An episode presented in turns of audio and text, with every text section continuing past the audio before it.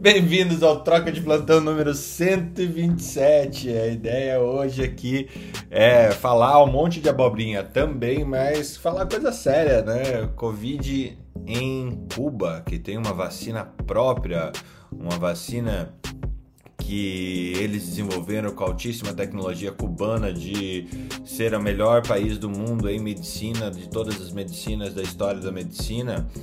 É, é, Cuba não está tão bem assim não. Eles estão tendo um, um, uma, uma nova quantidade, uma quantidade mais alta de a taxa de infecções deles está muito alta no momento, né? E uh, para vocês terem ideia, o último relatório divulgado no dia 18 do 8, é, eles registraram 8.666 novas infecções com o SARS-CoV-2 e 84 óbitos. Lembrando que Cuba tem 11 milhões de habitantes, tá? É sempre importante a gente olhar o tamanho do país. E a média diária subiu para 8 mil contágios e 80 mortes. Desse modo, Cuba passa a ser o país de maior incidência das Américas, com 500 novos contágios por dia a cada 100 mil habitantes. Gente, se a gente já sabe que, ok, é um país de saúde pública, isso foi muito legal e é muito legal por vários motivos, a gente sabe que Cuba também não consegue aguentar o rojão de necessidade de UTI que a Covid precisa. Né? É bastante complicado essa situação. O que, que vocês acham disso tudo? Sempre tem aquela história também dos dados, né? Mas um dos motivos do levante social recente que fez a população ir às ruas é, pela terceira vez em 50 anos tem sido os casos de Covid na ilha, né? E imagina, Cuba é uma ilha. Teoricamente, ele teria um poder de isolamento social bem maior, né? Você lembra quem foi passar 30 dias em Cuba é, durante a pandemia e que e que divulgou isso nas redes sociais. Não. Vou lhe mandar uma foto daqui a pouco. Vou lhe mandar uma foto daqui a pouco. No Telegram, no grupo do Telegram. E a gente, o que, é que acontece? Do mesmo jeito que uma ilha é muito, ela pode ser muito efetiva no isolamento, ela pode ser uma tragédia também na disseminação. A vacina cubana a gente não teve conhecimento dos estudos dela em amplas populações, né? Que foi meio que, que a Sputnik, né? Eles disseram que a vacina era boa e você tem que confiar. Ah, os russos, os hackers russos copiaram de alguém, provavelmente da AstraZeneca, porque os resultados saem 15, sempre 15 dias depois, mas e de Cuba, a gente não tem dados para saber se essa vacina é efetiva contra a variante, se essa vacina consegue é, é específica para algum tipo específico, é, para algum tipo de variante. É, é complicado. A gente fica trabalhando com achismo. E aí vai dar, no achismo, vai dar braço para quem fala a favor e quem fala contra. A verdade é uma só: os dados de Cuba vêm piorando progressivamente. Nos últimos três meses só faz piorar. É, nós não temos uma ideia de tipificação, de subtipificação lá de, de variantes para poder dizer se é a Delta ou não. E ontem, ontem um, eu vi na imprensa, disparou muito alerta ontem também a Fiocruz do crescimento da Lambda aqui no Brasil, né? E crescimento progressivo. E que ainda não se tem um desconhecimento da Lambda. E aí a gente fica naquela, será que Cuba está com a Delta, está com a Lambda? Será que Cuba, a vacina é, como é que foi feita essa questão das doses da vacina, o distanciamento. É muita pergunta e aí a gente acaba respondendo no achismo. É, aqui essa, essa reportagem que eu estou me baseando para trazer isso é. Aprendi com você, Felipe. É do Deutsche Welle. Deutsche Welle, né? Provavelmente estou falando alemão errado, óbvio. É, é, é fala que está xingando alguém. Tipo assim? Como que é o nome do veículo alemão de jornalismo? Deutsche Welle. É isso? Você que é alemão? Deutsche Welle. Deutsche Welle. Então. Aquele as... jornalzinho alemão. Aquele jornalzinho alemão da, da quarta economia do mundo. É... E assim, eles também tá tendo, tá tendo vários problemas políticos e eles começaram a culpar os médicos que estão fugindo também do, do, do serviço. Imagina você ter que trabalhar num lugar sem EPI, sem, uh, sem perspectiva, né? É, é, é, bastante complicado, bastante complicado mesmo. Eu, eu conheci, Fernando, um neurocirurgião pediátrico cubano que fugiu de lá casou com uma brasileira e numa oportunidade fugiu, fugiu para a Flórida depois veio para o Brasil. E quando ele, neurocirurgião pediátrico, vê o grau especialização dele, né? Especialização que o cara tinha, né? E aí ele, ele, ele ficava num ele, era ele e mais dois na capital que ficava num é, sempre assim, um tinha que ficar sobre aviso que se uma criança machucasse alguma coisa, tinha que ir lá dar o suporte, né? Para DCL. E ele era, ele era separado do primeiro casamento, o salário dele era é, 25 dólares e uma parte ia para o, o filho, né? O primeiro filho. Uhum. Mas era 25 dólares. 25 dólares para um neurocirurgião, veja só que beleza. Pediatra. Imagina quantos anos aquele cara estudou, né? De faculdade, de residência, a experiência que o cara tem, a importância que o cara tem devido à, oferta e procura, 25 dólares. É muito complicado. É muito complicado. Bom, como a gente não mora lá, mas vale a pena por, de falar, porque é uma, um alerta global e lugares que a gente não sabe de nada, como o próprio Brasil. são celeiros de novas é, cepas. Então, é, quem sabe, é, pode, é bem possível que sejam esses lugares, assim como o Brasil, assim como foi o Peru e, e a África do Sul, uh, o celeiro de uma nova cepa que acabe é, trazendo problema para todo mundo. Uh, passando para uma notícia ambiental que eu acho importante para a gente a gente é, tocar. É, pico mais alto da Groenlândia tem chuva inédita. No lugar nunca tinha chovido na história. É... Eu sei que é tocar sobre o pico da Groenlândia. Sim. Cara, eu, eu, eu, cortou pra mim pico mais alto e cortou. Pico mais. É, o Fernando estava tocando mais alto da Groenlândia. Tocando no pico mais alto da, Gro da Groenlândia, saiu uma notícia também no, no Deutsche Welle, é, que choveu no pico mais alto da Groenlândia. Assim, não tem marco, na, né? Não tem marco na história. Nunca de... choveu na história. Nunca choveu na história.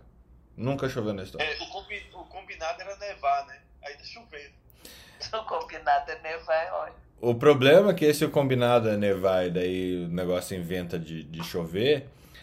Gro... O derretimento das águas da, da, do gelo da Groenlândia é responsável por 25% do aumento do, da, do nível do, do mar. Nível do mar.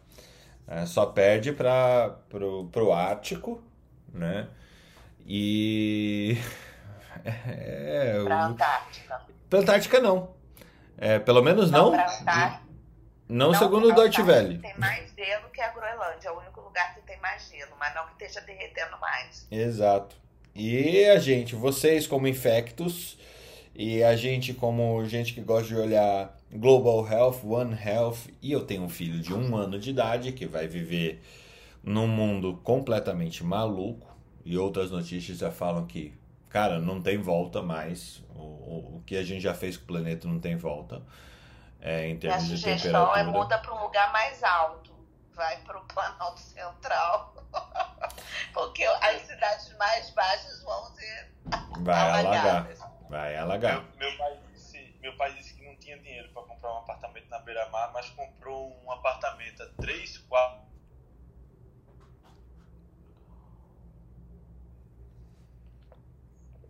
Um pouquinho mais alto.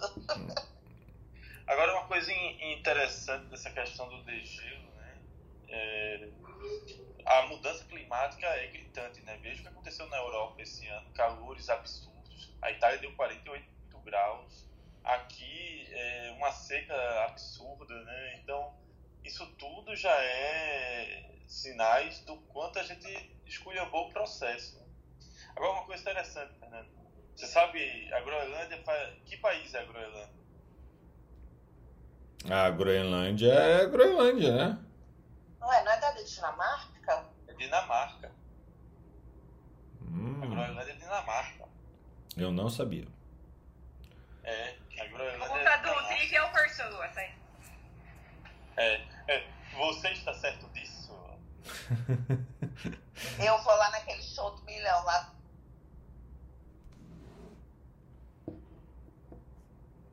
Gente, a minha. O show do milhão é do Silvio Santos do Hulk é aquela maletinha, né?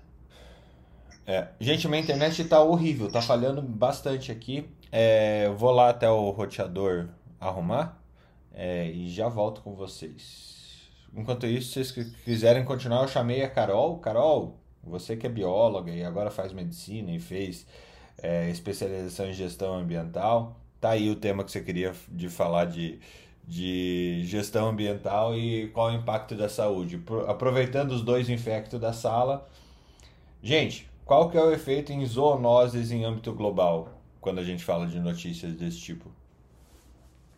Nossa, pegou pesado. Você sabe o que é que vem crescendo no estado de Pernambuco que não tinha antes e é devido à mudança climática? Você nota que quando você compara com a alteração climática do mundo, aumenta os casos é, paracoxióide micose. No sul do estado vem crescendo paracoxióide micose, é, principalmente nas áreas de cana-de-açúcar, devido à alteração do, da temperatura, você tem alteração do pH do solo e acaba favorecendo. Outra coisa que vem crescendo também é esporotricose no Brasil como um todo, pelo mesmo motivo.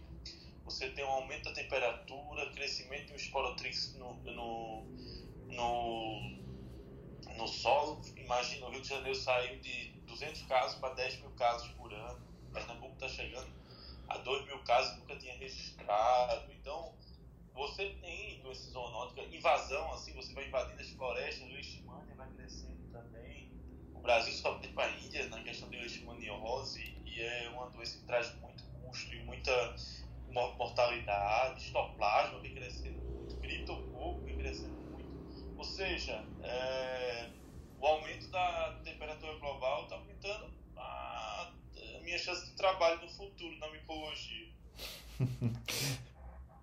Eu conversando com a Carol ontem.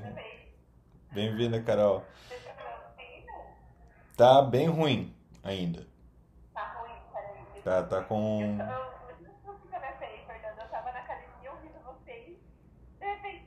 É, vida de estagiária. Para quem não conhece, a Carol é a nova estagiária da Academia Médica. Uhul! Eu achei uma bióloga. Bem-vinda! Nossa, você, você ganhou salário, a gente não. Eu achei uma bióloga que faz medicina e, e que tem especialização em gestão ambiental, veja só.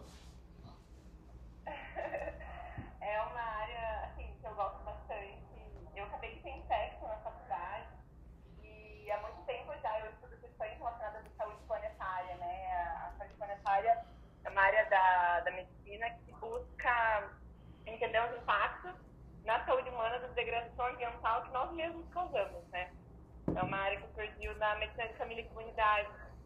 E essa questão das doenças sensíveis ao clima, na qual também está relacionada às doenças infecciosas contagiosas e zoonoses, né, é uma área super quente. E quando a gente pensa, por exemplo, nas, nas zoonoses, né, que, como, como você estava falando, Felipe, que são, por exemplo, as micoses, né, a gente pensa sempre na gente. A gente tem que pensar também na, na mudança climática causando aumento de doenças. E os nossos alimentos, né? A gente vive num, num, num mundo no qual é, um milhão de pessoas passam fome todos os dias, né? 3 bilhões são desnutridas. E quando a gente pensa em aumento de doenças, pensa nas zoonoses, mas a gente também tem que pensar no aumento de doenças nas plantações e na, nos animais, né, que fornecem alimentos da gente. Então, é um tema assim, realmente de urgente. É, graças a Deus a gente está acordando para isso agora, porque a assim, é, 98, 99% de concordância entre si. Claro, alguns são mais otimistas, outros são mais pessimistas, mas o que na ciência tem quase 99% de concordância, né? Então, finalmente estamos acordando aí, e eu acho muito legal ter isso na medicina agora, né? Como é importante trabalhando com isso. E eu conversava com a Carol ontem, Felipe e Ana, a, e talvez a, a outra Ana também, a gente estava falando sobre a Edis na Flórida, né? Porque a, a, gente falou sobre isso ontem no nosso, no nosso Clubhouse aqui, no, no, no Troca. É, mas ela falou, cara, a Alemanha também está se preparando. É, então, assim, mosquitos que antes só aconteciam uh, aqui no Brasil ou em outros países tropicais, eles estão começando a dominar o mundo. Os verdadeiros, a gente achava que os verdadeiros dominadores do mundo eram os ratos, mas daqui a pouco eu tenho certeza que o, o a espécie mais bem sucedida, pelo menos entre os artrópodes, será o Anopheles, veja só.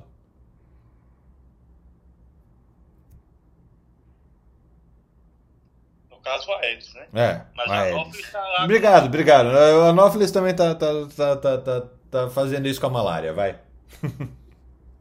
Não, o bom é que fui, assim, a, a estagiária é bióloga, né? Ela deve ser contorcida, mas é, meu Deus, meu Cara, e só tem pode 24 falar. horas de estágio. Eu tô, tô até vendo a quantidade de baboseira que eu vou falar pra ela nesse tempo. Ela não pode falar nada, é aquela situação do chefe, né? E a gente já discutiu aqui como avisar seu chefe que ele falou besteira e não ser demitido. Não,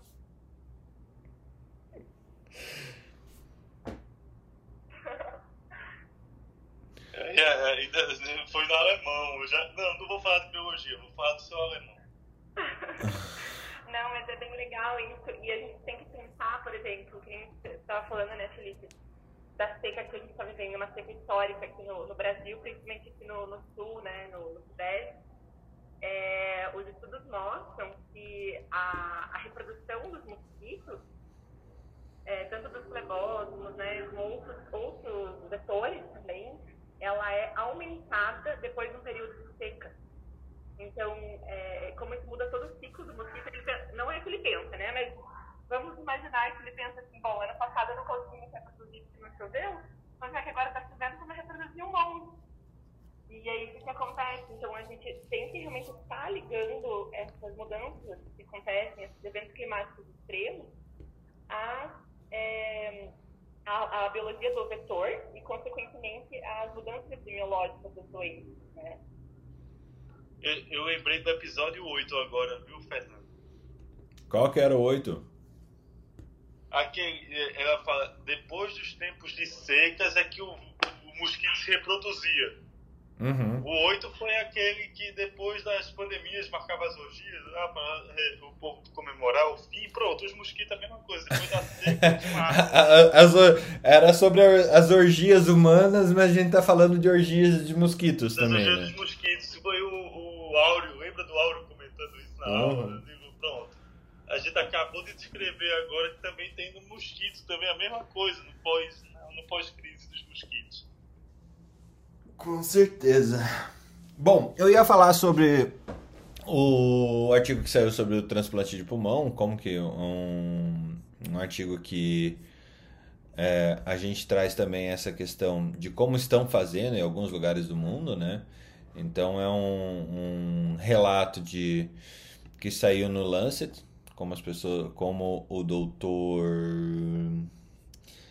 e a equipe dele, o Ankit Bharat, é, está atuando com sua série de 12 pacientes, é, sendo que três delas eram femininas, em transplante pulmonar depois do Covid. A gente já vem falando sobre transplante pulmonar depois do Covid, com devido às sequelas deixadas pelo Covid.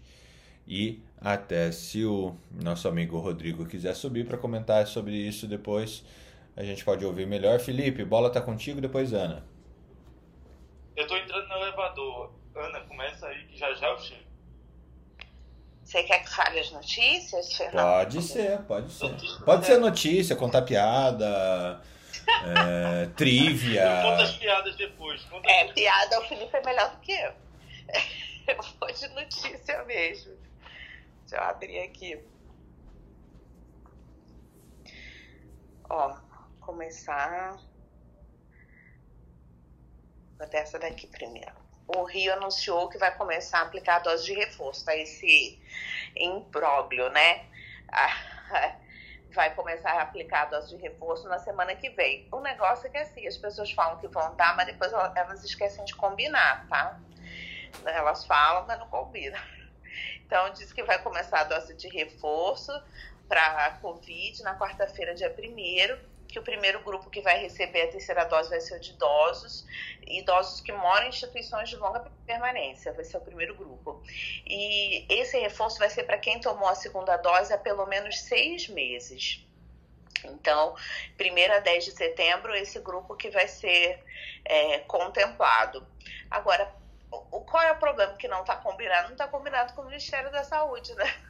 O Ministério da Saúde não autorizou a prática e isso pode afetar o número de doses que vão estar disponíveis para essa vacinação. Não sei como faz isso, não sei como as pessoas prometem essas coisas, não sei, acho que é para pressionar, sei lá. Eu sei que eles ainda estão com dificuldade de doses para acabar a vacinação, mas eles já prometeram a terceira dose. Mas espera aí, aí, a AstraZeneca então... não prometeu tanta dose, não, não entregou metade? Pois é, eu não tô entendendo também. Eles fizeram isso, mas não combinaram, né? E aí, é, agora a, a, dose vai ser da Pfizer ou da AstraZeneca para o reforço. Vai depender de qual a vacina que eles tiverem na hora. Então, foi definido pelo comitê científico lá que a aplicação vai ser heteróloga, que a vacina vai ser diferente da recebida na primeira e na segunda dose. E ele confirmou, o comitê, né, que a dose vai ser para aqueles que receberam Coronavac, que foi a vacina mais aplicada nos idosos, e que vai receber agora uma vacina diferente. Então, é isso é que está definido. Só que uh, o Marcelo Queiroga ainda não aprovou, não. É, e ele disse que deve definir em outubro a aplicação da dose de reforço. Essa é a situação atual. Então, vamos ver os, os novos capítulos que vão se desenrolar daqui para frente. Eu entendo, eu sei que é importante a terceira dose, mas sem combinar, a gente não vai funcionar. Mas né? quem não que foi que, que, aprovou? Foi o governador? Foi o prefeito? Quem que foi o cara que chegou e falou: não, agora, a partir de agora está aprovada não, a é da... terceira dose? a Secretaria Municipal de Saúde do Rio. Municipal. Aí, não, é só, é só para dizer a palhaçada que é essa questão do Rio eles ficam brigando para ter dose de vacina, mas estão divulgando terceira dose sem ter segunda dose. E, e, a justificativa é que tem muita delta. A justificativa agora é que é, é complicado, viu? O planejamento aí está indo bem. Mas é. é não, eu acho que foi uma pressão. Eu não, só acho que só pode ser por isso, porque como que vai divulgar isso sem ter as doses? Sei lá não sei o que passa na cabeça das pessoas, mas o, o que saiu na Secretaria Municipal de Saúde foi, em reunião realizada na segunda, 23 de agosto, o Comitê Especial de Enfrentamento à Covid-19 aprovou e recomendou a dose de reforço da vacina para idosos com 60 anos ou mais. E aí saiu, 1 a 10 de setembro, idosos residentes em instituições de longa permanência. Tá essa situação. Mas é, o que vai acontecer, ninguém sabe. É, a gente não tem dúvida que vai precisar de uma terceira dose, né? Mas Sim. vai ter que ter um cronograma e organização, não vai poder todo Estado fazer. E, é, e, e, a, e, a, organização de, de vacinação é sistema único, único, sistema único de saúde. Não, não é sistema variado de saúde, sistema faça o que você quiser de saúde. É sistema único de saúde. Não, concordo plenamente. Eu acho que assim, acabou que o Ministério da Saúde deixou, é, como deixou muitas falhas e deixou, ficou muito acéfalo durante muito tempo, agora as pessoas estão achando que dá para fazer o que querem, porque ah, eles não fazem direito. Mas eles podiam dar uma consertada e, e ter uma, um orquestramento melhor dessa situação, né? É, imagina, imagine se o prefeito do Rio fala, fala que o, o presidente do Brasil não deixa liberar a terceira dose para o Rio de Janeiro. Pronto, tá é. liberado no outro dia, porque imagine perder o celeiro eleitoral assim. É, eu acho que tá bem no. O problema é bem esse. Acho que a liberação é mais para pressionar mesmo. Só pode. Ó, Agora, é, tem mais sobre esse assunto ainda, é, reabertura e imunidade, explica por que idoso é principal alvo da Covid no Rio de Janeiro. Então, Sete meses após o início da campanha de vacinação de idosos no Rio, o grupo de pessoas com mais de 60 anos voltou a ser o mais afetado pela Covid. Então, a, a Fiocruz informou que houve um aumento na proporção de idosos diagnosticados e mortos com Covid e no Rio de Janeiro isso está relacionado à alta transmissão do vírus e que o estado sofre hoje com o avanço da variante Delta. Então, é, além do efeito do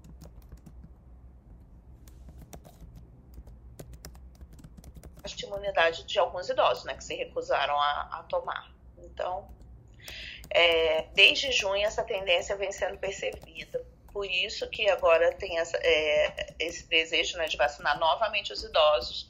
Vocês viram, eu falei para vocês ontem né, do secretário, do ex-secretário de saúde do, do estado do Rio que faleceu, 71 anos, pneumologista. Então, é, os casos de óbitos estão agora proporcionalmente mais altos nessa faixa. Né? E agora vamos para uma outra notícia. Deixa eu ver aqui. Também de vacina. A prefeitura, é, ao contrário, a Prefeitura de São Paulo está é, tá tendo dificuldade de vacinar a população de 12 a 17 anos. No estado de São no, na, no município de São Paulo, a vacinação foi estendida para a população de 12 a 17 anos com comorbidades. E o objetivo é atingir 140.868 jovens, mas até hoje só foram aplicadas 18.523 doses.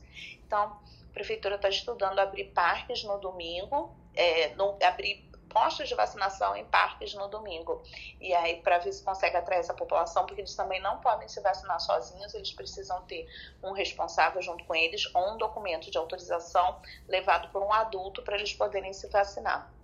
É, e uma tentativa de ampliar a cobertura nesse grupo torcendo aqui para ampliar logo para todos os de 12 a 17 anos, né? Ana, Por enquanto ainda está somente. Oi. Você que tem dois adolescentes em casa, uma dúvida que eu acho que pode ser. Não, um só. Um, um só. Já, já é suficiente, é. né? É.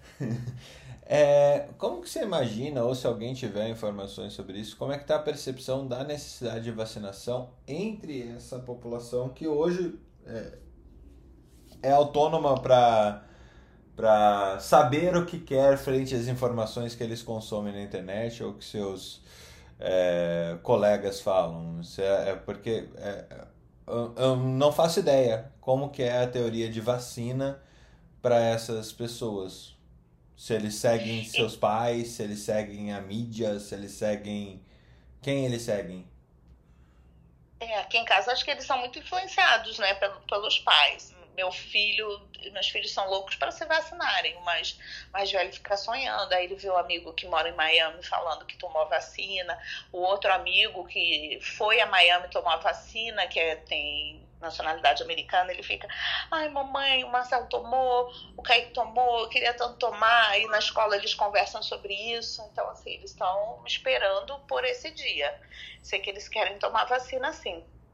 Agora, é, não, não sei como isso com a população em geral, mas a, aqui, pelo menos entre no grupo que ele convive, da escola dele, a, a, as crianças falam sobre isso e, e, querem se vacinar, porque todos os pais querem, né? Todos os pais. Só tem uma, uma amiga aqui que não quis vacinar, o resto todo mundo quer vacinar. As pessoas todas estavam loucas esperando o dia da vacinação. Então, eu acho que isso acaba influenciando as crianças também.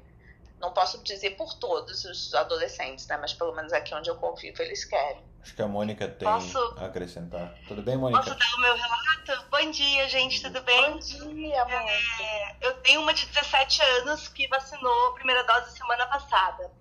É, a galerinha adolescente vive na minha casa, né? assim, vive na minha casa agora com distanciamento social é uma maneira de ter, mas são bem cercados eles estão super animados para vacinar, Fernando. Eu acho que eles são bem menos resistentes do que os mais velhos.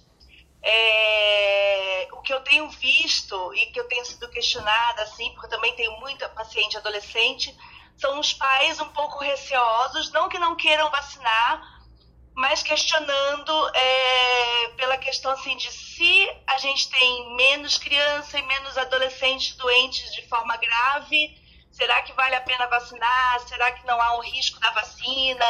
Os pais um pouco receosos, mas não contra. E os adolescentes muito animados. E foi muito legal, porque semana passada eu fui levar minha filha para vacinar no posto e a menina que atendeu falou assim: gente, agora para vacinar tá muito mais legal, porque os jovens vêm animados e fica uma festa na fila. É, e a gente não escuta mais a reclamação das pessoas de mais idade, que têm menos paciência para esperar, que ficam mais cansadas. E eu tive a oportunidade de ver alguns adolescentes é, vacinando no dia que eu levei minha filha e saindo da, da UBS animadíssimos e gritando: Viva o SUS! Viva o SUS! Então, assim, a vacinação deles acaba sendo mais festiva. E é bem divertido de observar, viu? Foi, foi bem legal, assim, foi uma experiência bem bacana. Pô, que legal. Carol, mais um, um TCC para você fazer. Ficar plantada na porta do, do, da UBS para ver a reação dos jovens saindo do coisa. Beleza. É, eu não sei se você viu chegando aqui em Londrina. Eles, acho que foi Londrina, se não me engano. Eles fizeram uma balada. É, pegaram um lugar assim, colocaram banda, acho que foram 36 horas, assim, meio que direção que eles fizeram de vacinação. E lugar escuro, luz negra e tal, para estimular os jovens a se vacinarem, ser bem legal. Aqui também, semana, final de semana, não esse que passou, o anterior, quando eles terminaram de vacinar o pessoal até 18 anos, ainda não tinha entrado os adolescentes, teve a virada da vacina. E eu vi também muito relato de amigos da minha filha dizendo que foi super divertido, que eles ficaram horas, porque foi, foi bastante gente na fila, mas com DJ, com música, então que foi uma festa. Eles gostaram muito e o pessoal que vacinou parece que os, as pessoas que estavam trabalhando, vacinando, parece que também se divertiram mais do que na vacinação dos adultos mais velhos. É uma, uma eu, eu tenho uma história para contar sobre isso, que, que, que só para fazer um adendo histórico. Na época da Segunda Guerra Mundial, havia muito racionamento de comida e água. E aí existiam os dias que era para entrega do racionamento de água e tinha uma fila para receber e tudo mais. Para não ficar aquele clima da guerra e tudo mais, eles faziam festas, músicas, é, banda. Enquanto você ficava na fila, tinha uma verdadeira festa tocando lá para tentar minimizar o, as chagas da guerra, né? Meu avô conheceu minha avó numa festa dessa. Você é o produto de uma vacina, então, Felipe, indiretamente? Guerra. Não, eu sou produto guerra. de uma guerra. Não, pensava que era a festa da, da, da, da água, no caso, né? A festa do alimento saiu o Felipe. Veja só. Que coisa.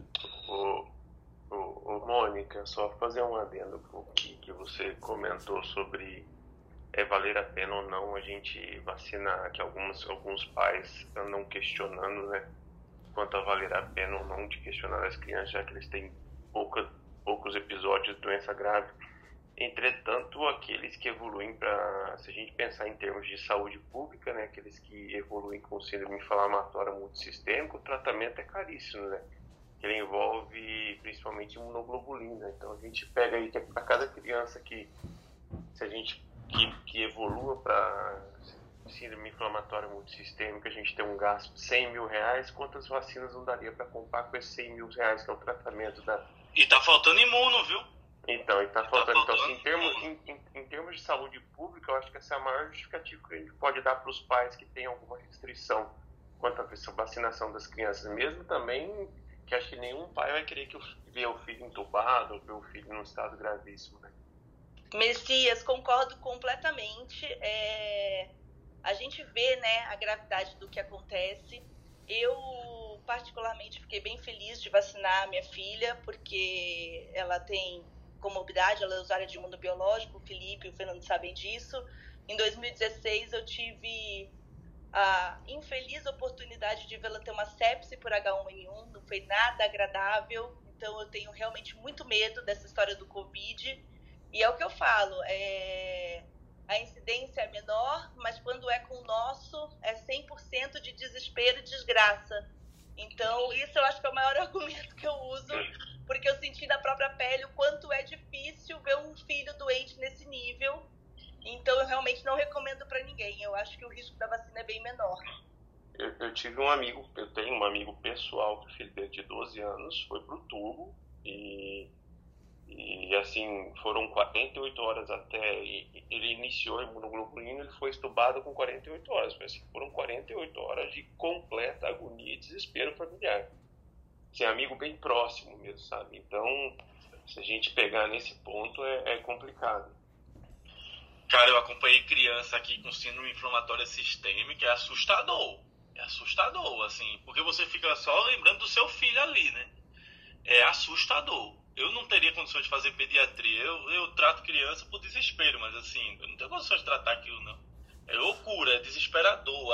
A, a, o processo inflamatório é muito intenso. Taquicardia de 240. É, não sabe, não, um coração daquele tamanho bater 240.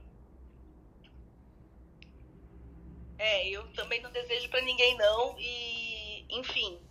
É, mas a gente também tem que entender que nem, a gente tem uma visão médica, né? A gente vivencia isso, então a gente tem muita noção da gravidade e os pais se sentem mesmo inseguros, os que não são médicos e não têm esse viés assim que a gente vê, né, no nosso dia a dia. Então, eu acho que cabe a nós mesmos explicarmos com paciência. É, grupo dos pais de escola é uma, é uma aventura, mas eu acho que a gente faz muito um papel social de tentar esclarecer e ajudar quem não tem o acesso à informação que a gente tem. É, perfeito. Cabe a gente explicar melhor. Se a gente... Exato. Eu, Tento ser bastante queria... paciente nesse ponto para tentar ajudar. Não, e, e, assim, a gente sabe da dificuldade que tem sido esse enfrentamento da, das notícias, né? E vem tendo um, um problema específico agora de disseminar notícias de miocardite induzida pela Pfizer em crianças, né? É, os grupos antivacinas eles escolhem uma vítima e começam a atirar, né? E aí ficam pegando aqueles relatos de casos em milhão para poder justificar o fato de não vacinar a criança. Acredite, se ela pegar Covid, se ela fez miocardite com vacina, imagina o que, é que o Covid vai fazer com ela, sendo uma doença endotelial. Verdade, Felipe, esse ponto pega demais nas discussões dos pais, viu? Eu vejo bastante isso. Esse é um grande medo e é exatamente o que eu tento pesar, que o risco de um Covid grave ele é bem maior, mais complicado para a gente manejar.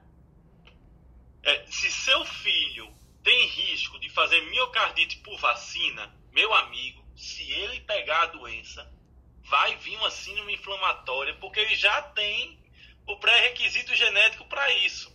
Então, se ele faz miocardite por vacina, não tenha dúvidas. Se ele pegar o vírus, o sistema imunológico vai gerar um processo inflamatório assustador. Com certeza. É, é isso que eu fico pensando também, porque quando, imagina, eu, eu, eu fiquei. Depois que eu tomei a vacina da Pfizer, da segunda dose, eu fiquei muito ruim. E eu peguei Coxac e fiquei paraplégica e tive uma miocardite. Peraí, só, só para deixar claro para quem tá ouvindo, Ana, você pegou o Coxac antes, muito antes dessa pandemia. É, você pegou o Coxac alguns anos atrás e hum. ficou lascada. Aí tomou a vacina da Pfizer ah, e ficou ah, E fiquei lascada. E, e assim, eu fico pensando, imagina se eu tivesse pegado Covid. Eu, certeza que eu não peguei, né? Porque imagina se eu tivesse pegado, gente, eu acho que eu tinha morrido. Eu fico pensando nisso, sabia? Porque eu tomei não, a vacina da Pfizer, e fiquei ruim. Eu fico então, pensando nisso. Você não morra. É, então, não mas é por, isso, é isso que eu falo. É isso que eu falo. Eu fico pensando das, das pessoas, ah, eu, é, é, eu tenho medo de tomar vacina, mas se você é justamente a pessoa que vai morrer se, se pegar Covid. Porque aconteceu com um monte de gente, né? Mas, um Ana, eu tenho, uma, COVID, eu, eu, tenho uma pergunta pessoal para você. Você acha que o seu Coxsackie, é, do jeito que com, com todas as, as as comorbidades que você teve, a, a, as sequelas que você teve, talvez, é, ele te fez ser mais cuidadosa com essa pandemia? Com essa pandemia, sim, com certeza. O fato com de certeza. ter vivenciado algo tão crítico assim, por causa de um vírus comum até, é, você, isso eu te predispôs... Não, eu vou ser bem sincera, meu, o meu caso pessoal, assim, eu agradeci muito não estar tá na linha de frente. Porque eu, eu fico pensando, se eu tivesse na linha de frente, primeiro a parte psicológica, que deve ter sido assim, eu, eu não consigo nem imaginar. E segundo, a parte física, porque é, já aconteceu comigo de ter uma síndrome pós-infecciosa, uh, né, com sequela e tudo mais.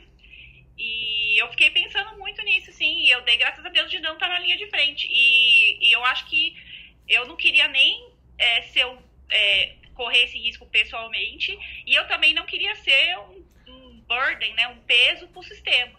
Porque eu acho que a gente tem que pensar no coletivo também. Né? Que se eu não queria ser um peso para o sistema também.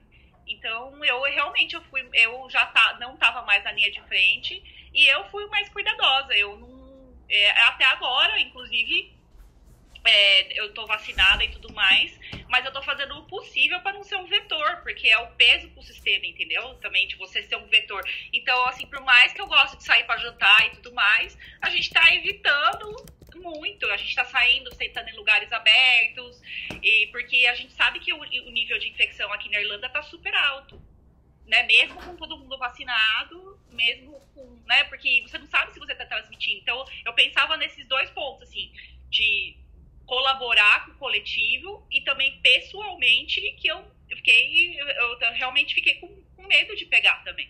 Assumo, acho, acho que o meu caso é um dos casos que, que nem gente que teve Guilherme-Barré, com certeza tem medo de pegar Covid, porque sabe que pode acontecer, entendeu? Então eu não tenho o menor problema em falar que. Ah, uma, uma dúvida. Você teve boca seca depois do Coxsack? Você já me perguntou todas essas coisas, eu não tive nada. Eu, eu fiz, eu fiz, eu fiz a pergunta, fiz a é investigação. Eu tenho na cabeça, é, eu tenho na cabeça que você vai desenvolver um jogo em algum dia por causa é, disso. então, né, eu já fiz até ultrassom de. Porque assim, médico é uma bosta, né? Porque é. você tá lá, tem uma amiga radiologista, senta aqui, vamos fazer um ultrassom de, de, de glândulas salivares o médico é uma bosta. Então, assim, eu já. Acredite, eu já fui virada de uma vez, eu já fiz exame que o pessoal nunca. Olha, eu nunca pedi uma ressonância de plexo, mas hoje eu vou pedir porque é pra você. Eu fui virada. Não se preocupe. Eu tenho medo de, eu tenho medo de ir na gineco e dizer, ah, faz um ultrassom em mim, mas eu sou gineco. Não coloque isso em lugar nenhum, pelo amor de Deus. Ai, a gente. A, a, a, gente, a gente falava que a gente, a gente fazia os exames uma das outras, né? Aí a pergunta dos meninos pra gente era sempre, mas vocês colocam a calcinha entre um exame outro ou vocês, todo mundo tira a roupa faz o exame? Porque é mais ou menos isso mesmo. E, e eu não tenho problema nenhum de falar, e eu acho que é, esse, essa preocupação para quem tem problemas crônicos de saúde devia ser o certo, porque eu vejo, eu, assim, eu, eu, vejo, por exemplo, meus pais, né, e comparo com os pais dos meus colegas, né, então eu tenho uma amiga que tá voltando pro Brasil aí para visitar os pais, ela vai ficar na casa dos sogros, porque os pais são alto risco, e os pais continuam fazendo as mesmas coisas do mesmo jeito, não usam máscara. Ela falou, gente, eu não posso passar Covid pros meus sogros, porque meus pais não têm juízo. E aí eu vejo do outro lado meu pai, meus pais, meu pai tá vacinado, mas, meu pai não é médico, não, não é da área, meu pai tá vacinado, mas tá fazendo químio, então ele sabe que o risco dele pegar é maior porque ele tá imunossuprimido. Então ele fica lá sentadinho, quietinho no cantinho dele, e porque ele tá se sentindo bem, mesmo fazendo químio. Né, ele, tá se, ele, ele poderia estar tá fazendo, né, ele, vai, ele vai no escritório uma, duas vezes, uma vez a cada duas semanas, é, de máscara, tal, tudo direitinho, mas ele podia estar tá indo toda semana. Mas ele fala, eu não quero, eu não vou ficar me expondo, sabendo que. Então, acho que assim, tem. Uh, é lógico perceber. Então, acho que um dos grandes problemas dessa pandemia é a percepção de risco. A percepção de risco das pessoas está alterada. Depois que todo mundo vacinou e chegou a variante Delta, a nossa percepção de, ri, percepção de risco devia ter mudado. Que mesmo vacinado, né, tem um monte de gente infectada. Então, assim, você não vai morrer, mas a gente também não, sabe, vamos evitar coisas que, né, que, que possa passar, porque tem alguma dessas pessoas vão morrer. Pode ser que não, provavelmente não vai ser você, mas tem gente imunossuprimida, tem gente que tem uma imunidade mais maluquinha, tem gente que não, não virou o, a sorologia da vacina, porque a gente sabe que tem falha vacinal, né? Então, assim, a nossa percepção de risco tinha que ter mudado e não mudou. Então, os, os caras não estão falando carnaval de 40 dias no Rio de Janeiro, ano que vem? Né, já estão assim nessa animação. É o maior exemplo de não percepção de risco, né? Exatamente, é então tem a percepção dizer... de risco. o cara querer dizer que 15 de novembro ninguém usa máscara e que em. É, e o carnaval vai ter 40 dias. Porque tá de boa. Então, mas eu acho que essa foi a grande. Uh, eu não vou falar que foi burrada, foi a, a, a, o jeito que o CDC apostou nos Estados Unidos. Eles apostaram, ah, agora ninguém mais precisa usar máscara. Aí, aí chegou essa variante Delta, e agora para convencer as pessoas que elas precisam usar máscara? Entendeu? É, é, sei, é, o CDC ainda hum. por cima tem aquela situação de que você tem vacina para todo mundo de uma população que historicamente só 30% se imuniza, você tem disponibilidade de uma vacina, às vezes até com algum tipo de, de, de ganho, mas gerou um conflito político onde você tem estados com taxa de vacinação de 90% e, e estados com taxa é. de vacinação de 30%. Você viu, você viu o, o, Trump, o Trump ser vaiado? Você viu o Trump? Foi ontem, a gente comentou ontem sobre isso, né? O Trump foi vaiado no Alabama. Foi vaiado. 30, 38% de vacinação no Alabama. Mas é um estado mega, mega republicano. É um estado que tem muito baixa uh, vacinação. Os Estados Unidos tem vacina para a população inteira. Está oferecendo dinheiro para vacinar a população. É. Mas por quê? Porque historicamente 30% da população é que se vacina. É diferente do Brasil, a, a, nossa média de vacinação no Brasil é 91%. É maior até do que na Eu Europa, sei, que é, é 70%. Então, assim, é, então, nós... mas aqui a, a, a Irlanda está impressionando a Europa, porque esse negócio de fazer balada na fila e tal, os finais de semana que eles tiveram aqui para os adolescentes, para as crianças, também tá uma animação. E assim, os, o, o, inclusive eu vi isso em vários noticiários, né?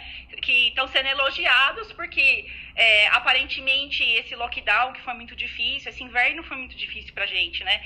Mas assim, os, aparentemente a sociedade imbuiu nas pessoas, um negócio assim, vacinar é bacana, é legal, é uma coisa coletiva, todo mundo, a gente vai se vacinar e a gente vai sair disso. E, e, e enquanto em outros países você vê esse outro lado, né? Se vacinar é coisa do demônio, é coisa da, que o cara lá da, o My Pillow Guy lá, aquele cara doido lá nos Estados Unidos fica falando que vacinação é coisa do demônio, é, entendeu? Sabe? Então, assim, tem esse negócio de percepção né, percepção de risco e percepção do que está acontecendo, varia de indivíduo para indivíduo e devia ser mais, talvez, eu acho que, né, uh, a gente devia é, depois que a variante Delta chegou, devia ter tido um shift aí nessa percepção de risco e que realmente não teve, mesmo aqui na Europa. Ah, é, eu vejo o, o, o, eu vejo, por exemplo, meu esposo que não é médico, né? Ele é atuário, é um cara que mexe com percepção de risco, entende a ele entende a, a, a, estatística por detrás disso, porque tem todo um estudo estatístico que você pode fazer com percepção de risco. Ele não entende que a própria percepção de risco dele tá mudada. É, eu preciso explicar para ele. Você, você percebeu que chegou uma variante, que tá tendo um maior nível de infecção, que a gente devia se cuidar um pouco mais? Ele, não, realmente, eu preciso parar para pensar, né? Porque é, é, uma, é muito individual e é muito, assim, do ambiente que você tá exposto e tudo mais. E, tá, e óbvio, tá todo mundo de saco cheio. Eu também tô de saco cheio, gente.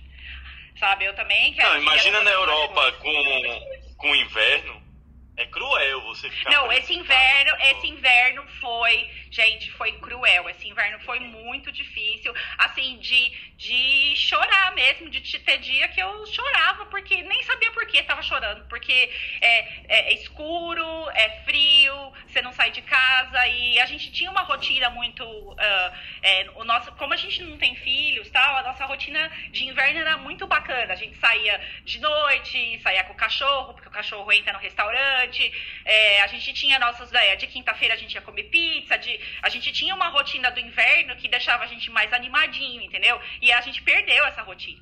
Então foi, deve ter sido dificílimo para as crianças é, ter, ter, ficado trancado em casa mesmo. E, e tá todo mundo de saco cheio. Hoje tá, hoje gente, tá super calor, tá um sol, tá um dia lindo, né? Mas não, não dá para ficar, não dá para ir no restaurante sentado do lado de dentro e ficar tranquilo. Entendeu? Ficar tranquilo. Tô falando de ficar Não é que não dá pra fazer, não dá pra ficar tranquilo, entendeu? É, então é, eu. É... A pandemia foi cruel comigo porque assim, os moleques ficaram em casa jogando videogame e estão atirando muito melhor. E aí agora eu voltei a jogar videogame depois de um ano e meio enferrujado, eles estão atirando. É pau, que tá caindo minha produtividade no, no Call of Duty. Ontem eu fui jogar, eu fui massacrado. Meu Deus, eu preciso de umas férias para pegar o jeito de novo. Mas vamos tocar o barco aqui. Ah, ô, ô, Carol, você, ô, Ana Carolina, você viu ontem que saiu o estudo de que você, eh, pessoas acima de 55 anos precisam de uma terceira dose de Coronavac para imunizar? Mas de a dose, a terceira da própria Coronavac, não vi. Saiu ontem à tarde, finalzinho da tarde, isso aí. É, de uma terceira dose de vacina para pessoas acima de 55 anos. Para ser sincero, eu só vi o abstract, não vi o, o artigo, não. Eu vou trazer amanhã para a gente discutir melhor ele. Para ver se Vocês- não é nada fantasma. Vocês viram aquele artigo, aquele artigo que saiu da Unesp lá, do veneno de cobra, que eu postei no grupo do Telegram lá? Eu vi, né, da toxina lá da cobra que inativa o vírus, né? E inativa a reprodução viral em 75%, cara. por cento. É, é, tem lógica, né? O so- é, é a mesma lógica do soro antiofídico, né? Você tem uma, uma toxina que bloqueia o vírus, né? Isso é, a gente faz isso com uma série de coisas e é só você identificar a toxina para o vírus e fazer de uma forma de titulação que não traga malefício para quem for inoculado. Ele é uma, Mas é super interessante é, é uma, é um peptídeo assim fácil de ser retirado, né, cara? E ele bloqueia aquele PL-PRO. É aquela enzima que o coronavírus, Não, o e o coronavírus usa pra, domina isso, né? pra reproduzir, para se reproduzir, cara. E, então, assim, foi extremamente satisfatório e a gente tem Jararacuçu a rolê no Brasil, né? Então, não sei, cara, como é que vai ser, se vai, se vai funcionar. E esse tempo atrás eu tava, tava dando uma lida também, é, mas não tem nada a ver com o assunto, naquela saliva de carrapato para tratamento de melanoma. Sararacuçu, já- Carrapato. Saliva de carrapato. Como é que tira a saliva do carrapato, hein? Cadê a É, botânica? Botânica? Bióloga? Botânica, botânica, Botânica. confundiu o canal. Bióloga? falar, Como é nesse que grupo tira? aqui, eu ia falar que nesse grupo aqui, só nesse grupo aqui, Jararacuçu, tô contando uma, duas, peraí.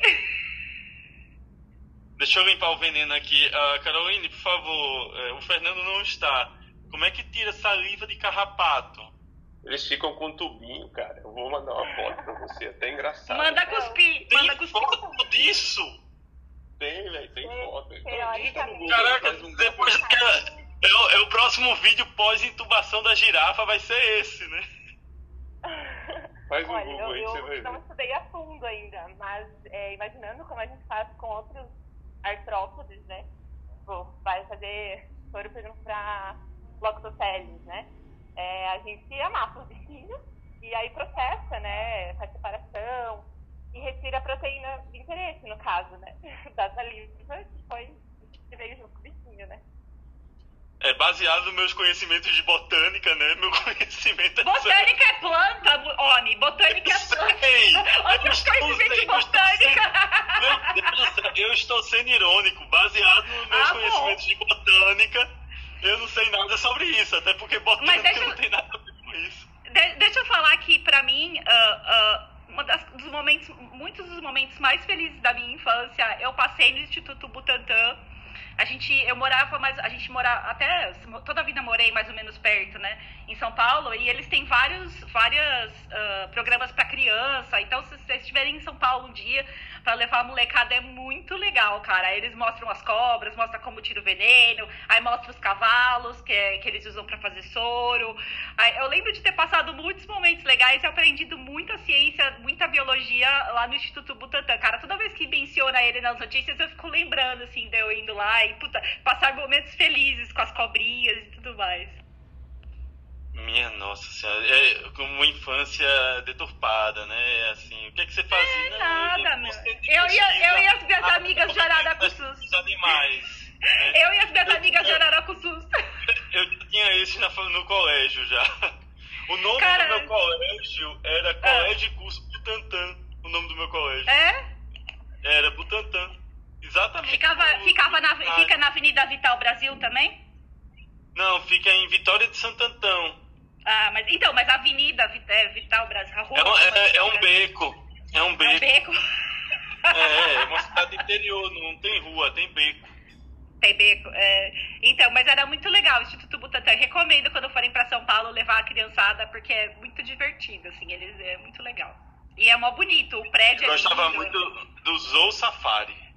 Zou Safari era legal também, não era? Ai, puta, é- É, é, eu eu adorava o Zou Safari. Era muito legal. O zoológico também era. eu- é, meus pais me levavam sempre. É, Estação Ciência, quem conheceu a Estação Ciência também lá no do Sesc, nossa, era muito legal, cara. E eu, e eu tive a sorte também de estudar do lado do MASP. Eu ia no MASP toda semana de graça. Eu sei que outra coisa assim, aqui tem o Jardim Botânico do Recife. Tem cobra lá? presa. presa não, só solta. É. Né?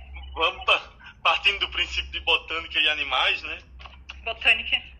É, tem Mas vários, meu, ok. tem esse, esse tipo de lugar, acho que todo mundo tem que levar as crianças, porque é muito legal e são memórias muito bacanas de, de ter aí, ó, Zoo Safari, pra ensinar, é, é um, trazer um pouquinho de ciência, mas com muita diversão, assim, muito leve, muito legal. A Caroline Vou- deve ter ido Vou também. trazer, é, vou trazer uma treta pro Jung aqui. O Jung, Opa. Jung, tu estás aí? Jung? Young tá tomando Chega banho, na deixa eu- tela. Fala, Felipe, tô aqui, tô aqui. E aí? Olha, vou fazer uma treta com você aqui. Ontem hein, eu tô fazendo aquele eu tô fazendo aquele curso do jovem transplantador da SBTMO. E ontem teve aula. E aí entrou num assuntozinho espinhoso que eu vou jogar pra você. CMV no pós-transplante. Aumentou muito o número de transplante alogênico, haploidêntico e, e desses imunossupressores com com imunobiológico que aumenta a, a capacidade de infecção viral. Como é que está o CMV na sua vida aí de pós-transplante no INCA e no privado? Cara, Felipe, assim, no INCA, cara, eu não trabalho com transplante. No INCA, a gente. Nós somos dois serviços separados, assim, por incrível que pareça, cara. É a oncohematologia e o transplante. E a gente acaba interagindo muito menos do que seria o, o ideal, assim, cara. Isso tem, sei lá, contextos históricos e tal. Mas eu fiz a minha formação em transplante lá no INCA e eu trabalho com transplante no privado, cara.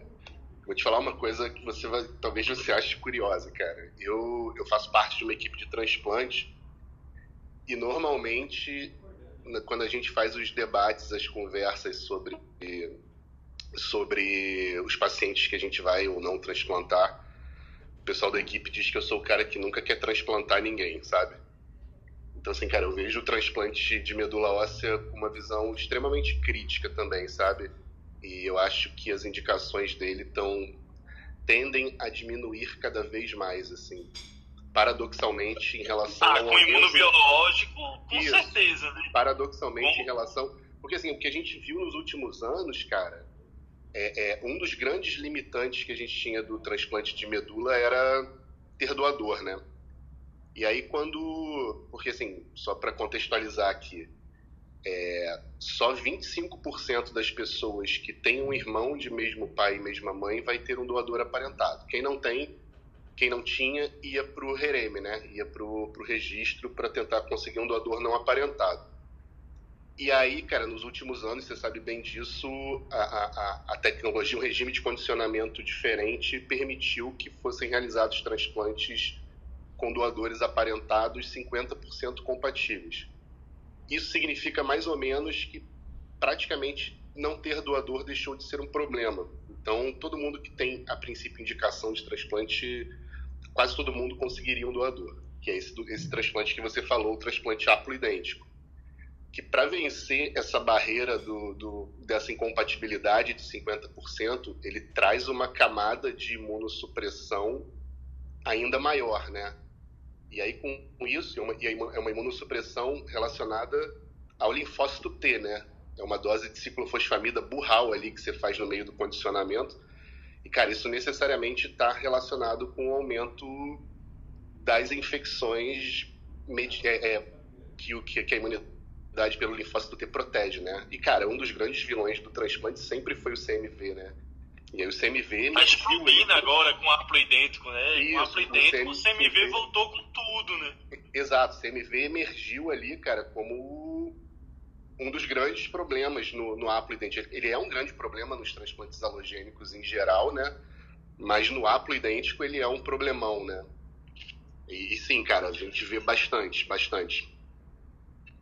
Você sabe que é, a gente tava fazendo protocolo com as drogas novas, né? Maribavir, Etemovir, é, Megalotect, né? E são as medicações novas que chegaram pro CMV. Tanto para transplante de órgão sólido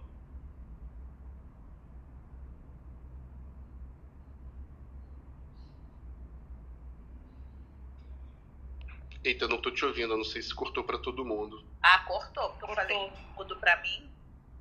indiscutível a, a ser incorporado. Volta, porque ninguém te escutou. Deu uma Felipe, cortou o que você tava falando, cara. Não. Depois que você falou do dizendo- antiviral, cortou. A gente estava dizendo que assim, nós fizemos os protocolos de antivirais com as drogas novas. O Etemovir, Maribavir e o Megalotect. O Etemovir como profilaxia primária, você toma para não desenvolver a doença no haploidêntico e no halogênico de alto risco. O Maribavir, que é um ganciclovir melhorado, é um ambisômio do ganciclovir. E o Megalotect, que é imunoglobulina hiperimune contra o CMV, que tem um preço absurdo. E isso só traz aumento do custo ao sistema, né? Porque você aumenta o risco de CMV. Eu tenho uma paciente que eu fiz 60 dias de ganciclovir e não negativava a carga viral. Com 10 dias de Foscarnet negativou. Mas o drama do Foscarnet foi muito grande para poder fazer. Agora imagina isso num contexto de Megalotect, Maribavir e dessas novas drogas, como é que vai ser? É um grande vilão e todo transplantador vai ter dor de cabeça com ele. A gente aumenta a imunossupressão dos haploidênticos e enfrenta os vírus por tabela, né? Vírus e fungo, né? E você acha que a gente deu uma virada de chave com medicações tipo ibrutinib e venetoclax, que são medicações orais, quimioterapias orais, um para LLC, outro para LMA, LMA entre aspas, né? Mas medicações que antes você não teria proposta terapêutica, que hoje você dá um comprimido e manda o cara para casa. Cara, a gente tá virando essa chave com essas novas drogas e a gente tá virando a chave também com. Só que aí tem uma grande limitação técnica e de custo com o Carticel, né? A Adriana tá embaixo também, se ela quiser subir, Adriana, pra me ajudar, seja bem-vinda. Assim. Carticel, Carticel E- eu tenho uma experiência com um paciente meu que foi para Espanha fazer com aquele cara lá que desenvolveu a técnica. Meu Deus, como é o nome dele? É o. Vou me lembrar o nome dele, eu conversava Mas com então, ele cara, direto. o que que, o que que acontece no transplante de medula óssea, cara? Qual é, o, qual é o grande calcanhar de Aquiles do transplante de medula óssea halogênico, né? Cara, em, assim, de uma maneira bem, bem resumida e tentando simplificar, porque o transplante de medula óssea é um negócio muito, muito complexo. É, basicamente, você, cara, você dá um, uma célula tronco nova, você reconstitui um sistema imunológico novo que não pertence ao receptor, né? O sistema imunológico novo pertence ao doador. E aí você espera que esse novo sistema imunológico tenha um efeito contra a neoplasia do cara, né? Contra a leucemia aguda, contra a doença que o levou para o transplante. A anemia plásica é uma exceção, mas via de regra é isso. O problema é que esse sistema imunológico, além de poder reconhecer a doença, que é o que você quer, ele está chegando num ambiente que não pertence. Então, ele, quando ele começa a despertar ali, a tendência dele é reconhecer praticamente todo o organismo do sujeito como uma grande infecção, como só tem coisa não self ali, tá? Por mais que do- no nível do HLA as pessoas sejam compatíveis, elas são compatíveis em diversos outros antígenos, assim. Então é o contrário da- do, do transplante de órgão sólido. No transplante de órgão sólido você toma imunossupressão para o seu sistema imunológico do receptor não rejeitar o órgão doado. O transplante de medula é o contrário, você toma imunossupressão para evitar que o transplante rejeite você. E aí qual é o grande calcanhar de Aquiles voltando? Você não consegue separar esse efeito imunológico contra o tumor, que é o desejado, do efeito imunológico contra o hospedeiro. E aí existe um ciclo vicioso no transplante que quando o paciente entra nele é muito difícil de sair, que é o cara pega a medula e aí ele começa a desenvolver doença do enxerto versus hospedeiro, que é justamente esse ataque imunológico do enxerto, do transplante contra o organismo do cara, que pode dar as mais diversas disfunções orgânicas possíveis. E aí, para tratar a doença do enxerto versus hospedeiro, você precisa bombar na imunossupressão. E aí, quando você bomba na imunossupressão, o cara começa a fazer infecção oportunista, tipo infecção fúngica, CMV. E aí, quando o cara desenvolve CMV, você tem que diminuir a imunossupressão, começar a ganciclovir. Aí você começa a ganciclovir, o cara fica neutropênico por causa do ganciclovir. Aí aumenta de novo o risco de fazer infecção fúngica. Você, no que você diminuiu a imunossupressão, volta a doença enxerto. E aí você entra, cara, numa espiral em que você tem que manejar dois extremos, né? A infecção, que você precisa da imunidade do cara funcionando, e a doença enxerto, que você quer segurar a imunidade do cara. Então, essa espiral, cara, é muito, muito difícil de manejar, assim. E é uma das principais causas da elevada morbimortalidade relacionada ao transplante, né? Que, em teoria, o desenvolvimento dessas novas tecnologias, tipo CART-cell, cara, você vai desenvolver uma imunidade mediada pelo linfócito T específica para o tumor do cara, entendeu? Então, assim, eu vejo no futuro o transplante de medula óssea, por mais incrível que ele seja do ponto de vista conceitual e teórico, ele é um tratamento muito, muito, muito agressivo e tóxico. Eu vejo ele perdendo bastante espaço, assim, diminuindo muito a quantidade de, de indicação dele, apesar da maior disponibilidade de doador. E, cara, eu particularmente fico bem feliz com isso. Assim. Adriano, se quiser ah, é, algum. É, é, teoricamente, todo transplantador devia ser libriano, né? Para ver se consegue equalizar esses, esse risco-benefício de um lado e de outro, da infecção e, do, e da imunossupressão. É, sabe o que eu queria falar? Na realidade, eu acho que o Jung já falou tudo. A única coisa que hoje me preocupa é que a gente usa imunobiológico não só na oncohematologia, né? A gente usa na oncotumores sólidos. E o hematologista, de um modo geral, tem uma experiência com um paciente neutropênico, é, que tenha uma, uma linfocitopenia e as infecções relacionadas, a PAN, hipogama-globulinemia e as infecções relacionadas. Então, o hematologista ele está mais, digamos assim, atento a isso. A minha preocupação são os oncologistas. Eu estou falando disso e sou oncologista clínica também. Por quê? Eu, eu li, eu vou até botar depois no grupo, eu li um artigo há dois ou três dias atrás, até botei no meu grupo de médicos e oncologistas da clínica, que uh, um paciente, foi um relato de caso de um paciente com um câncer de cólon fazendo anti-PD1, que ao tomar a vacina da Pfizer fez uma síndrome de liberação de citoquinas. Ou seja, o oncologista não está habituado a ouvir essa questão, ele não tem essa experiência. Ele está adquirindo a experiência da imunomodulação, de, dos imunobiológicos agora. Ele lidava com o quê? Com quimioterapia, basicamente. Então, hoje, a minha preocupação é um oncologista que não tem ideia. Você vê, CAR T-cell, você tem liberação de, de, tem essa tempestade citoquímica numa quantidade enorme de pacientes, você já usa anti-TNF como terapia para resgatar esse quadro. Então, assim, é, a gente está entrando numa era em que a imunologia está direto, ligado, lado a lado com a oncologia, seja ela de tumor sólido ou de tumor hematológico. O oncologista não está habituado a isso. É, nivolumab com bevacizumab não é fosforinox, né?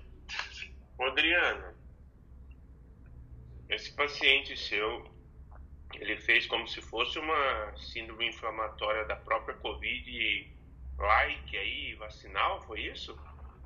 Esse não foi meu doente, não. Foi um relato de caso que quem colocou, inclusive quem botou no Twitter, foi o doutor é, de Cornell, John Leonard, que é hematologista, ele, ele botou assim, olha só o que está acontecendo. Tipo assim, oncologistas, prestem atenção, isso a gente está habituado a ver em determinadas terapias. CAR T-cell, os anticorpos biespecíficos, eles também fazem essa liberação de citoquinas. O oncologista não está, então é, é, só um alerta dizendo assim, isso é obviamente um relato de caso.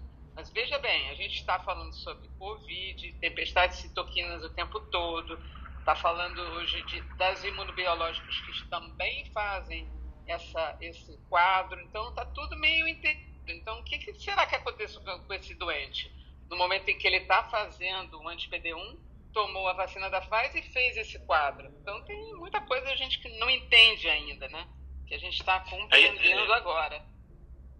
É que o, o PD1 e o FA3 são, são marcadores que, quando você bloqueia, estimula a imunidade, né?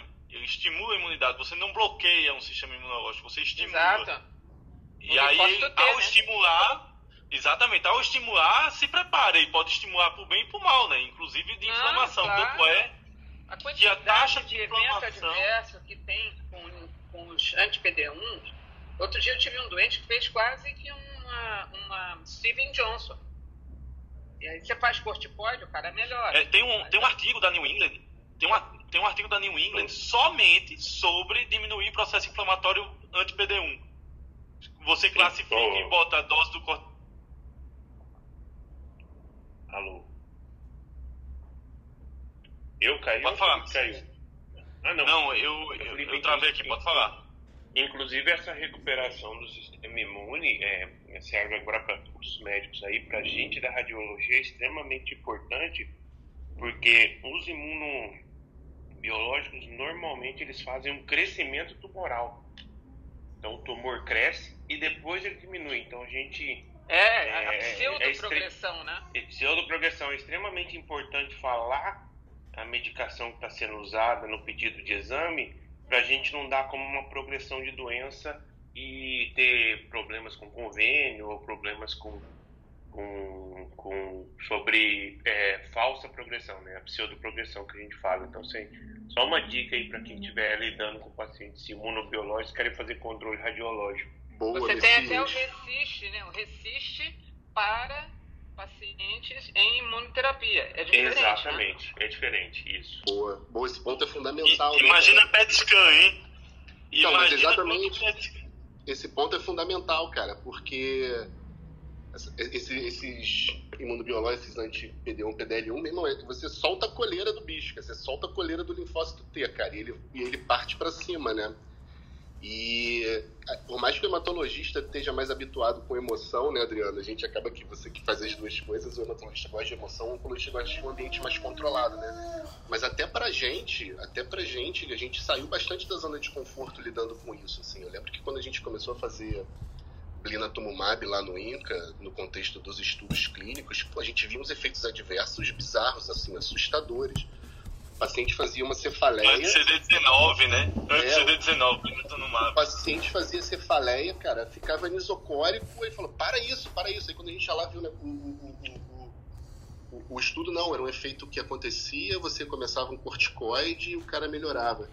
Essa questão do, do, do da, da, da, reavaliação radiológica é fundamental, cara, porque também é isso, a gente está habituado àquela coisinha matemática, né? Ah, beleza, você tratou, isso significa que ali na frente o tumor vai diminuir e a captação no PET vai diminuir também, cara. E como está acontecendo uma, uma reação imune antitumoral bizarra, se você pedir o PET, cara, esse PET vai estar tá bombando. E se você não tiver ligado na maldade, você vai interpretar aquilo como uma progressão, né?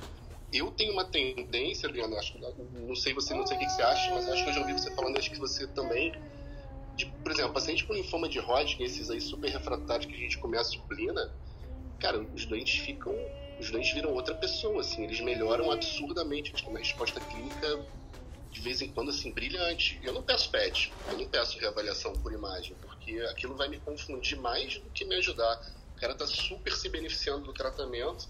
Se eu for pedir um PET, muito provavelmente a captação ali vai estar tá maior, única e exclusivamente porque está acontecendo uma resposta imune antitumoral.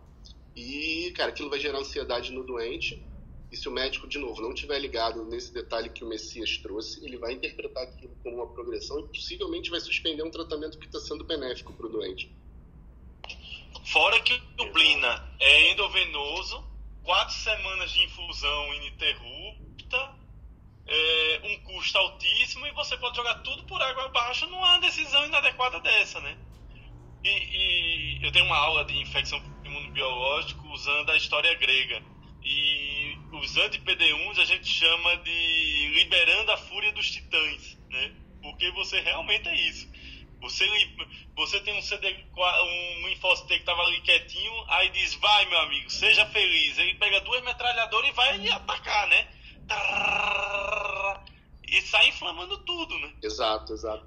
Cara, Felipe, olha que coisa curiosa, cara. Eu, eu, eu faço um ambulatório no INCA de linfoma cutâneo e de linfoma T.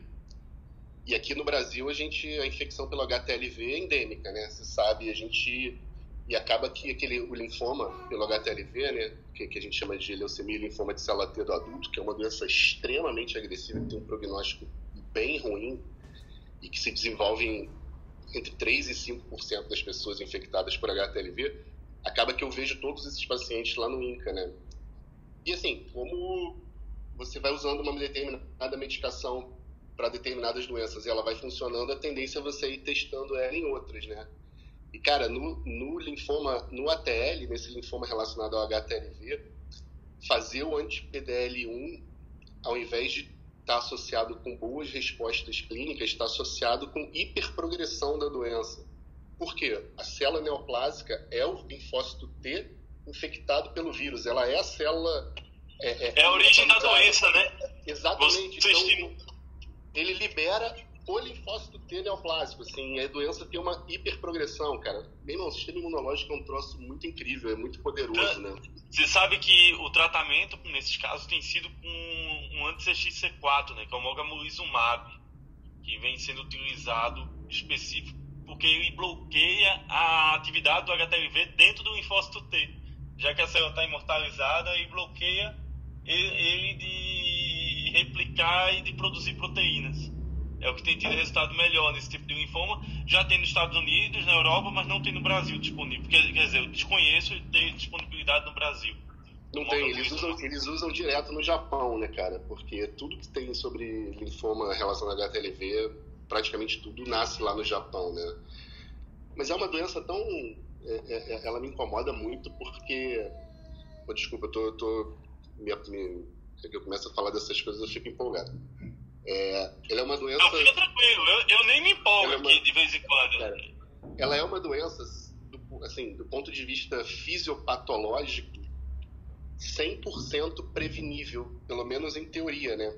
Porque, veja, as, as formas de transmissão do HTLV são idênticas às do HIV, tá? Só que a principal forma de transmissão do HTLV disparado é a transmissão vertical, né? É a amamentação. E estar infectado pelo HTLV é um pré-requisito para você desenvolver o linfoma, tá?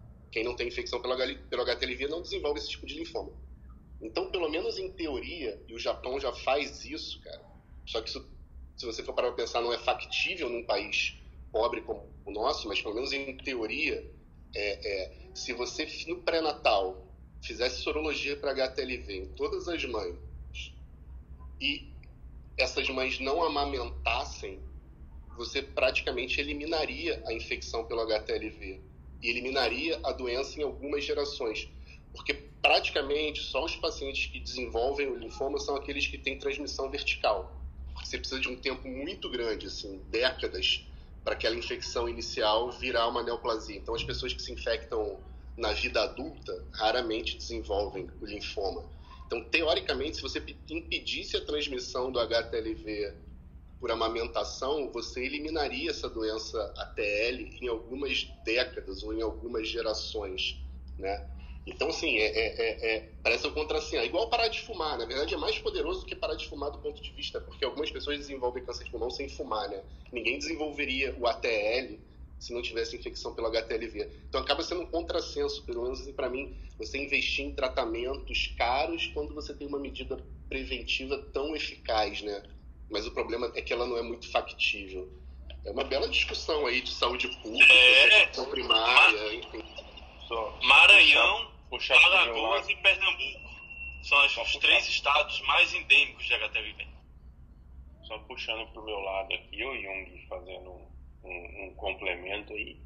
É, a gente tem o RESIST, para quem não conhece, a gente faz é, algumas classificações tumorais, entendeu? Para determinar a progressão de doença ou não. Crescimento acima de 20%, surgimento de lesão nova. É, para imunomoduladores, é, esses imunobiológicos, tem o iResist. Quem tiver interesse dar uma lida, só para ver a diferença que ele, que ele vai para o Resist. Na verdade, o iResist ele foi baseado no Resist 1.1, né, que é o novo. Aí para quem tiver interesse, se, se quiserem eu mando no grupo. Tem um artigo legal sobre o IRC. Se quiser eu mando lá no grupo do, do Telegram. Mande, meu filho, mande. Beleza. O povo aqui gosta de ler, eu nunca vi. Eu nunca vi um povo gostar tanto de ler feito esse. Gente, é, eu vou terminar o programa, mas eu vou terminar contando uma história hoje. Vou aproveitar que o Fernando não está aqui, eu vou contar uma história hoje para terminar o programa. Alguém quer falar alguma coisa antes de terminar o programa? O Alexander não tem notícia hoje, não? Como é? Desculpa. O Alexander. Ah, o Alexander. Não sei, Alexander. Oi, Ana. Eu vou deixar para mãe. Tá bom. Tá bom. Ninguém me Ele tá uma perguntou voz se eu, tinha, se eu né? tinha notícia. Eu falei tanto, ninguém me perguntou se eu tinha notícia. Por que você falou Quer dar tanto? notícia? Ana? Notícia, Ana. Não, não, agora também não quero. Eu já pus lá no Telegram. É sobre a vacinação. Ah, eu, É sobre a eu, eu gosto de vacinação. ser, eu gosto de ser uma pessoa que traga o conflito. Eu quero trazer o conflito. Jararacuçu. Jararacuçu. Conflito. Lembrando as coleguinhas do Butantan. Butantan, Butantan. É Não, só eu eu sair, é só eu sair que entra o Jararacuçu, né? Opa, chegou a Jararacuçu, mãe! Chegou a mãe! Chegou a mãe das Jararacuçu! Eu ia finalizar o programa contando uma história. Mas o senhor quer conversar antes de eu contar a história? Não, não, não. Tô eu e o João ouvindo a história. O João tá aqui comigo, ó. É, ó, esses são os Eu amigos do coloquei uma papai. notícia no Telegram, depois vocês leem, sobre vacinação da gestação. Genro, meu genro, escuta essa história, meu genro. Foi a terra do gelo. É? É, Messias, é do Jama. Eu li ele, eu dei uma, li, dei uma lida no, no por Cara, ontem, é, no dia 10 de abril desse ano, nós internamos uma gestante, que é enfermeira, lá no hospital. Ela foi pronada oito vezes. Ela ficou entubada, ela ficou em ventilação mecânica por 40 dias. Fazia, a gente fazia ultrassom todos os dias para ver como estava o bebê.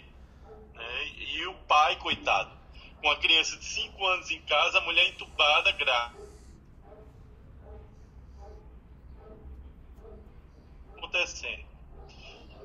Essa enfermeira ficou mais de 30 dias na ventilação mecânica, ela foi decanulada, ela teve todo um processo de, de fisioterapia e fono para recuperação, foi pronada mais de oito vezes.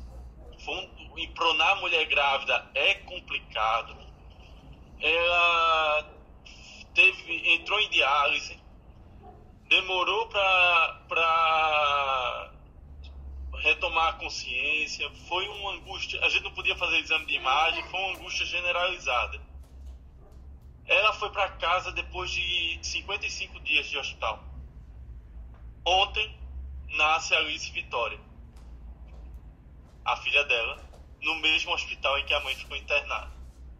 E ela, e ela faz um texto contando todo o percalço de Alice Vitória para chegar à vida depois de toda essa questão do Covid e da mãe. Então ontem, essas duas vitoriosas né, puderam contar a sua história do Covid, uma carregando a vida e a outra sem ter nascido ainda. Mas as duas já têm muita história para contar dessa pandemia. Foi uma história que emocionou a todos dentro da, da equipe, porque todo mundo trabalhou muito para fazer ela se recuperar. E o nascimento do bebê só trouxe. Você não faz ideia de como foi difícil. Ela fez um surto psicótico uma vez na UTI. E aí, quando eu fui examinar, ela disse: Perdi o bebê. Como assim você perdeu o bebê? Calma, que fique bem e tal. Ela não tinha perdido o bebê, era um surto psicótico mesmo. E, mas é, é quase que ela me surta, né? Quer dizer, eu surtei, eu só não entrei no surto psicótico também. Mas é uma história que emociona todos dentro dessa Covid e dá um gás para a gente retomar essa luta de uma profissional da área de saúde que engravidou durante a pandemia, que teve que enfrentar uma doença gravíssima e que deu à luz a uma vida que era antes considerada perdida. Então, para fechar o programa, eu tinha que dividir essa história com vocês para mostrar que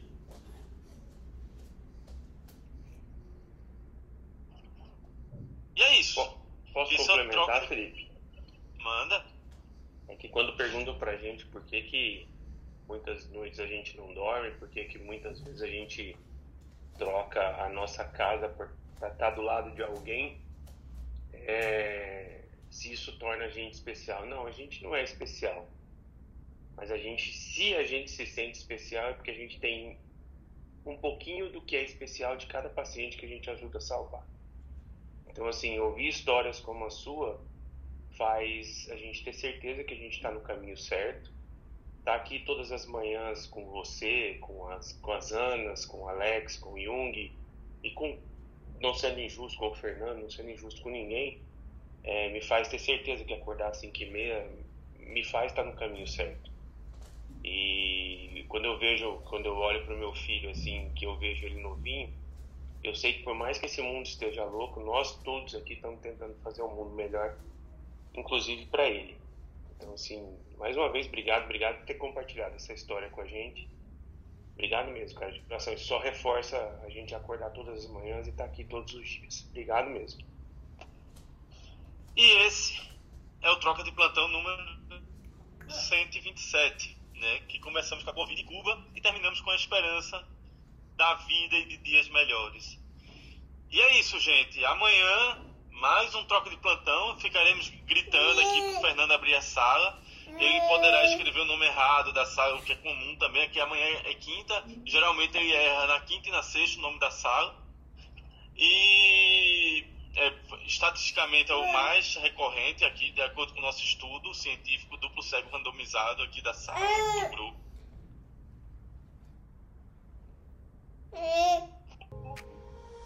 Felipe, A gente, a gente falou da, das orgias do, do, do Aedes aegypti, na- após o período de seca. É, Felipe, obrigado pela, pela condução. Amanhã tem título errado, mas eu espero vocês. Tô aqui com o João aqui, realmente Messias. Cara, Hoje, tudo- hoje vai ter Orgia do Aedes, né, Fernando? No nome do episódio, Orgia, Orgia do do Aedes, Aedes. e... Orgia do Aedes e uma vida covídica. e, uma, e, uma, e um- uma vida fetal. Muito bom. É isso. Tretas pra amanhã. Muito bom. tchau, Tretas. João. Dá tchau pra todo mundo. Tchau, João. Bom dia. Tchau, João. Gente, Bom ele dia, tá gente. dando tchau com a mão. Bom dia, João. Tchau, gente. Tchau, Tchau, João. pessoal. Bom dia. Tchau, gente. Tchau, tchau. Até. Tchau, gente. Viu?